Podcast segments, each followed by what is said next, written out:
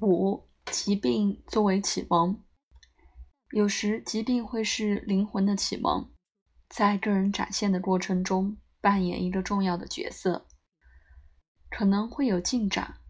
通过经历一些特殊的小病的先决条件的发生，常常人们已经受制于路线，并遭受危及生命或衰竭性疾病。表达感谢对于增加深刻的见解和成熟。通过那样的危机，被迫去面对。比利时诺贝尔奖获得者物理学家普里戈金提出了理论和数学证明，他称为耗散结构。这个理论可能有很大的相关性，在解释这些改变朝向新的健康水平和意识。最佳的身体功能在确定的范围内紧密校准了温度的条件、酸碱度、化学成分等等。这些条件通过体内平衡的过程，保持在一个动态平衡的状态。这个包含了一个反馈回路的网络。简而言之，增加那些太小的，及减少那些太多的。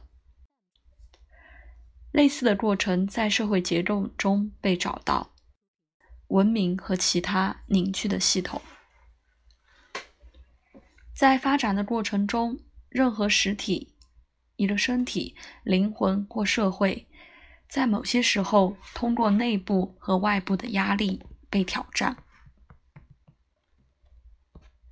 当更多更多的压力被施加到系统，中心平衡点在那以前形成现状，变得不能维持，就像系统不能鼓起足够的力量去抵抗变化，保持标准。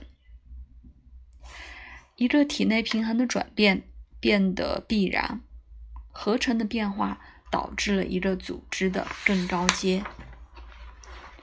这就是看起来发生在一些人身上、身体上的、情绪上的和精神上的通过疾病的经历。六，偿还业力债务。很多人相信疾病的一些情况的起源。能被追溯到以前一生的活动，因为我知道没有办法查证这是否是真实的。我宁愿看看业力理论对对病人是否有帮助。很多年前，我遇到一个人，他已经八十多岁了。在他第一次土星回归的时候，一个容器的烧碱被泼在他的脸上。导致他失明，并伤痕累累的可怕。有前途的工作结束了，他很痛苦。直到他被一些人告知，这个事故是业力的结果，因为他在古埃及上一世对其他人的残酷行为。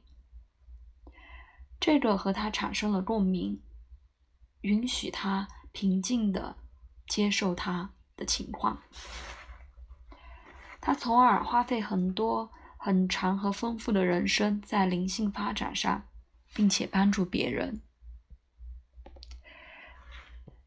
短语，它是业力。不管怎样，同样的能被伤感的用于处境艰难的职业医生，他可以凭借和使用包罗万象的短语，它是病毒。来解释令人费解的疾病。更坏的，它能被用作给贫穷生活做选择的方式，放弃责任。